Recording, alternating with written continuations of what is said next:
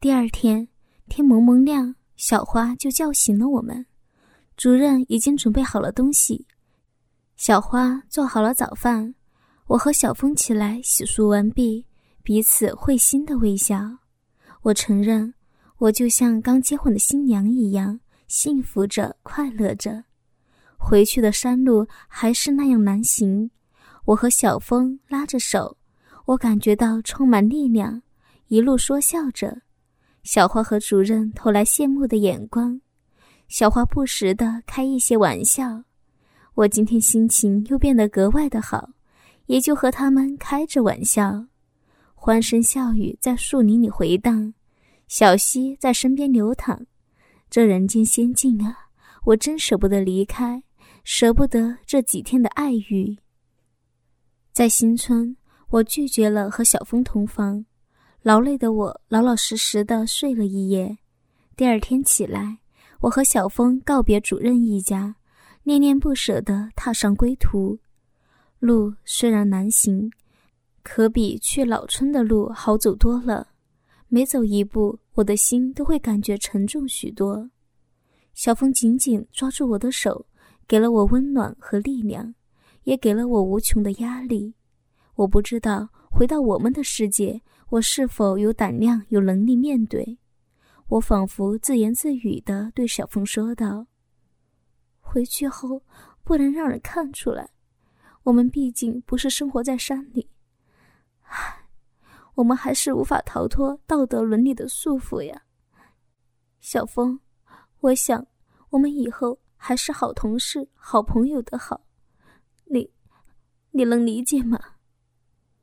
小峰激动的一把搂住我，我不敢看他的眼睛，我的眼泪无声的流下。小峰颤抖着说：“姐，我说过，我爱你，我不会伤害你的，今生今世永不改变。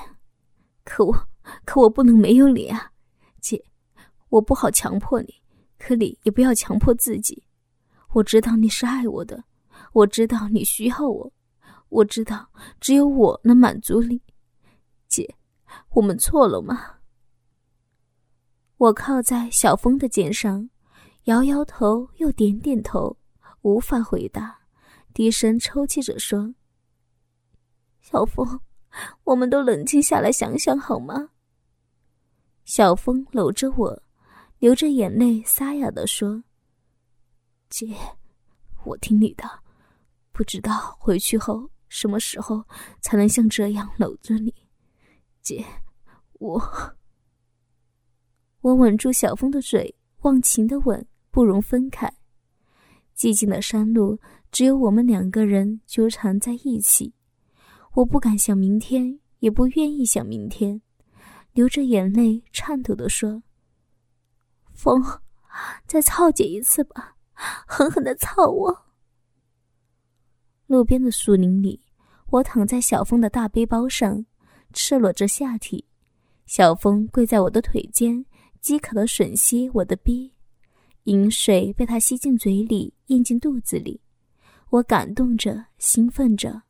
小峰抬起头，满脸饮水的闪着光，站了起来，褪下了裤子，那粗大的鸡巴抖动着，高高的挺起，几乎贴在了肚皮上。龟头几乎到了肚脐眼。小峰握着鸡巴，跨坐在我的身上，对着我的嘴，激动的说道：“姐，吃一口我的鸡巴好吗？”闻着浓重雄性气息的鸡巴，我笨拙的张开嘴，含住粗大的龟头，一股咸涩味、有点骚气的液体流进我的口腔。淫欲高涨的我没有觉得恶心。而是用力的吮吸了几下，小峰皱着眉头说：“啊姐，不要用牙呀，用用嘴唇，对，舌头舔龟头，哇，好舒服呀！”我从来没有想过我会口交，更没想到过会在野外和老公以外的男人口交。也许我已经沉沦到淫荡的女人了，或许。是某种逃避吧，也只有在小峰面前，我才表现出我的本性吧。再或者，只有在他面前，我才觉得我是一个女人，一个欠操的骚女人。我不记得被他操了多少次，也不记得几次高潮，也不记得几次从逼里拔出的结巴插进我的嘴里，我也不记得他舔弄了我的逼有几次。我的大脑是混沌的，那是过了今天不知道明天的发泄。这不只是做爱，是实实在在的让人操的感觉。在这感觉的支配下。我会做出平时想都没有想过的任何事。也许你们会笑话我、辱骂我，但那是我最真实的感觉，欺骗不了自己。当最后小峰把结巴插进我的嘴里喷射的时候，我没有犹豫的咽了下去。此刻的我只有淫情，没有味觉。是恢复神智后才感觉嘴里咸咸的，有股生鸡蛋的味道。穿好衣服的我，脸红扑扑的，浑身无力，娇羞的对小峰说着：“坏的，真是坏的，射在人家嘴里，把人家都操散架了，我走不动了，你背着我走。”小峰把背包挎在胸前，真的背起我走路，我感动着，幸福着，走了一段。我心疼的坚持下来，自己走。我们并肩牵着手，情话绵绵。快要走出大山时，我猛然觉悟，甩开小峰的手说：“快到外面了，你，你和我保持距离。”小峰被我弄得莫名其妙，我悠悠的说着：“现在开始，我们不能再这样了。”说完，低头走路。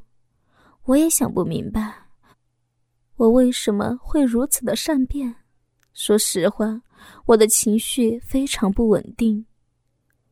回到镇里，还是文化干事接待的我们。我们在镇里整理了一天的资料，待了两天。这两天，我和小峰都可以保持着以前的样子。回到县城，又是整理两天资料。繁琐的工作下，我仿佛恢复到以前的那种干练。小峰也没有找我，只是偶尔用眼神交流着彼此的爱意。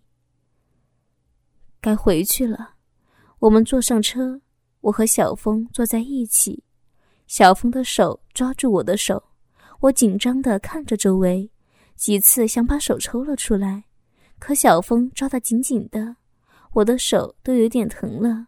就不再挣扎，慢慢的放松许多，不觉得靠在小峰的肩膀，迷迷糊糊的就睡着了。不知过了多长时间，小峰轻轻的把我叫醒：“姐，车进站了，醒醒吧。”我睁开眼睛，是啊，进站了。我意识到小峰还在握着我的手，浑身一激灵，赶紧甩开小峰的手。坐直身子，心跳的厉害，紧张的小声的说道：“小峰，我们可不能这样了。”说完，心里一阵的酸楚。小峰善解人意的笑着说道：“姐，我听你的，进站了，我们下车吧。”回到局里，我汇报完工作，回到自己的办公室，心里紧张的要命。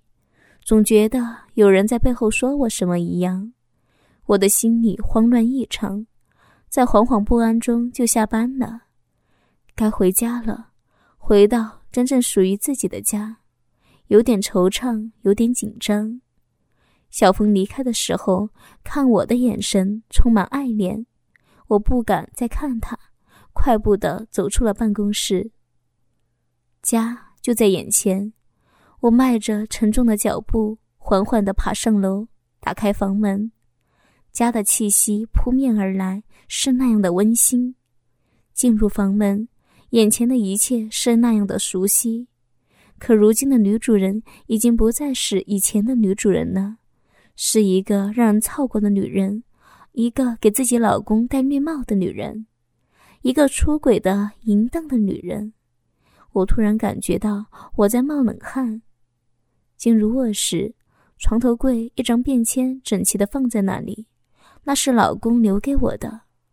我颤抖着拿起便签，上面写道：“你走了两天后，我再回来，市里领导表扬了我，科伟还奖励了我一台宝来的轿车，车就在楼下，钥匙在抽屉里。你回来后赶紧学车，这样你就不用淋雨了。还有，你回来就给孩子打个电话，孩子想你了。我马上就得走了，今年任务重。”不能陪你，我很抱歉。自己在家注意身体，爱你的号。看完便签，我忍不住哇的哭出声来，无力的瘫坐在坐板上，心里说不出的悔恨。老公，对不起，对不起你呀，你，你为什么对我这么好呀？老公，我可怎么面对你？你让我。无地自容啊！天哪，我都干了什么呀？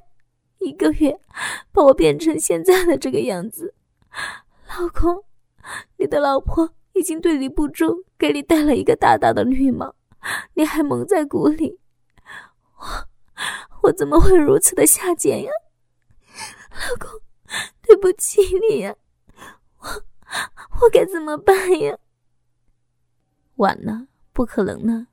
就在小凤的鸡巴操进我逼的那一刻，我已经背弃了我的誓言和人生信条，无法挽回了。老公，告诉我该怎么做，怎么做才能让我心安呀？我不知道，我也不敢想。爬起来，颤抖着拨通了公婆家的电话。我记不清，当我听见女儿稚嫩的声音是什么感觉。假装笑声和女儿聊了一些学习之类的话题，挂断电话，茫然的坐在床上不知所措。我想给老公打电话，几次拿起手机，几次无力的放下。我不知道和老公说什么。我第一次感觉到自己是那么心痛。我恨自己，为什么没有抗拒欲望和诱惑？我已经是三十六岁的人了，怎么会这样啊？手机响了，我一看是小峰，心里说不出的慌乱和恼火，扔掉手机，愤怒的看着手机在那里响，心乱如麻。手机不响了，我的心怎么会失落了？我是怎么了？我难道真的是具有双面性的女人吗？无力的起来，吃了一碗泡面，麻木的休息了一会儿。夜已经很深了，我进入卫生间，放好热水，脱光衣服，坐在浴盆里，感觉好多了。已经一个月没有这样泡过热水澡了。我闭上眼睛，不去想会想些什么，可这一幕幕总是在我脑海里回放。一会儿是老公对我的好。一会儿是小峰给我的激情，一会儿是老公的温柔体贴，一会儿是小峰的英俊帅气。我该怎么办呢？我不能抛弃老公，可我也无法忘记小峰。我纠结而烦躁。回到卧室，赤裸的站在穿衣镜前，我承认我的身体更加妩媚，身体开始燥热，散发着诱人的光晕。阴毛黑黑的，在我白皙的皮肤映衬下是那样性感。我不自觉的有一次想起小峰，想起他的大鸡巴，我身体一颤又一惊。咋又想起小峰了呢？我羞愧难耐，可身体却不听使唤。我真的是性欲太大了吗？我浑身燥热，坐在床上，分开双腿，对着镜子仔细看自己的私处。虽然三十多岁生过孩子了，可我的私处还是那样粉嫩。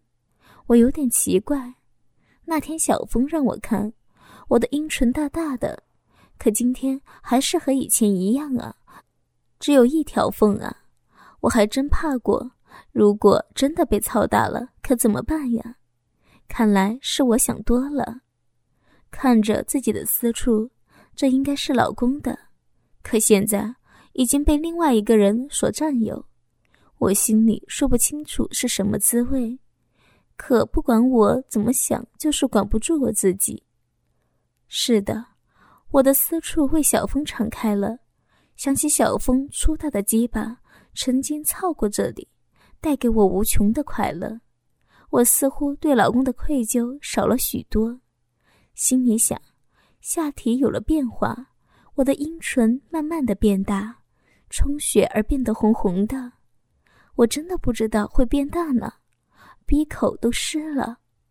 我好想好想小峰的鸡巴插进来，我真的是欠操吗？老公呀，你要是能像小峰一样该多好呀！为什么你就不能狠狠的操我呀？我真是贱逼骚逼呢！我坐起来，深吸了一口气，迷离的眼睛突然看着墙上的结婚照。犹如一盆冷水浇到我的头，让我惊醒。我恼怒的给了自己一个耳光，蜷缩在床上，被子捂着头，心里乱得一团糟。一夜的折磨让我精神萎靡，随便吃了一点东西就来到局里。小峰已经到了，神色也很苍白。我知道他一定没休息好，心里有种疼痛的感觉。可我不敢多看他一眼。一杯热奶散发着浓浓的奶香，我的心里一暖，不由得一声叹息。第一次感觉到工作的烦闷，还没到中午的时候，局长进来了，皮笑肉不笑的坐在我的对面，对我说道：“小燕同志，这一个月你辛苦了。是这样的，最近局里有笔招待费不好报销。”你也知道，现在审计查的比较严，我想你借助你出差的名义签个字，然后我报销，你看行吗？说完，拿出了两张发票递给我，我心里正烦着，没好气的说道：“局里招待费我签字干嘛呀？你是局长还用得着我吗？”局长老脸通红，收起发票说。既然你不方便，就算了，就当我没说过吧。你忙吧，我有事儿先出去了。说完，恼怒的走出了办公室。小峰坐到我身边，小声的说道：“姐，你这是干嘛呀？又不是花你的钱，你这可是得罪了局长呀。”我瞪着小峰说道：“你怎么这么势利呀？我们又没有招待谁。”凭什么替他报销？小峰低低的说道：“姐，明摆着这不是招待费，是他私人想报销，那又怎么样了？这种事儿多了，你何必那么认真呢？”我火气一下爆发出来，愤怒的说道：“没想到你是这样的人，我就认真了，怎么地？看我不好，找别人去呀！”说完。我不觉得伤心的流下眼泪，小峰赶紧给我赔礼，一个劲儿的说不是那个意思。我没理他，低头生着闷气。接下来的几天，我不敢和小峰多说话，整天疑神疑鬼的。我感觉我都有点神经质了，总是感觉有人说我什么，好像我和小峰的奸情被发现一样。小峰每天夜里打电话，我也不接。自己在煎熬着，有好几次好想接通小峰的电话，扑进他的怀里，可我努力控制着，好想让时间冲淡这一切。我浑浑噩噩的难过着，煎熬着。小峰每天坚持打电话，我快崩溃了。这是做了什么孽呀？唉，坐在办公室发呆，小峰想接近我。看我的神情，又不敢。我知道他的日子一定不好过。唉，我怎么还为他操心呢？电话响了，是局长打过来的。我接通电话，里面传来局长严肃的声音：“小燕同志，马上到我办公室，有事儿当面通知你。”说完，直接挂断了电话。我莫名其妙的说道：“局长找我干嘛呀？疑惑的我走进了局长的办公室。局长坐在那儿，虚假的让我坐下后，然后说道：“小燕同志，你在局里工作表现突出，在这儿委屈你了。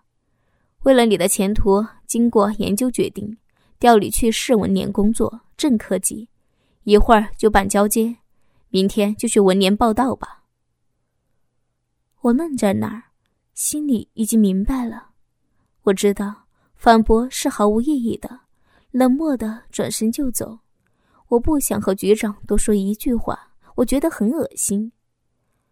小峰看着我和二室的人交换，焦虑的眼神我能读懂，我不忍心看他，或者不忍心让他看见我心里的痛楚。我知道，这也许对我们都好，距离也许会让我淡忘和他的纠结吧。我忍着泪水。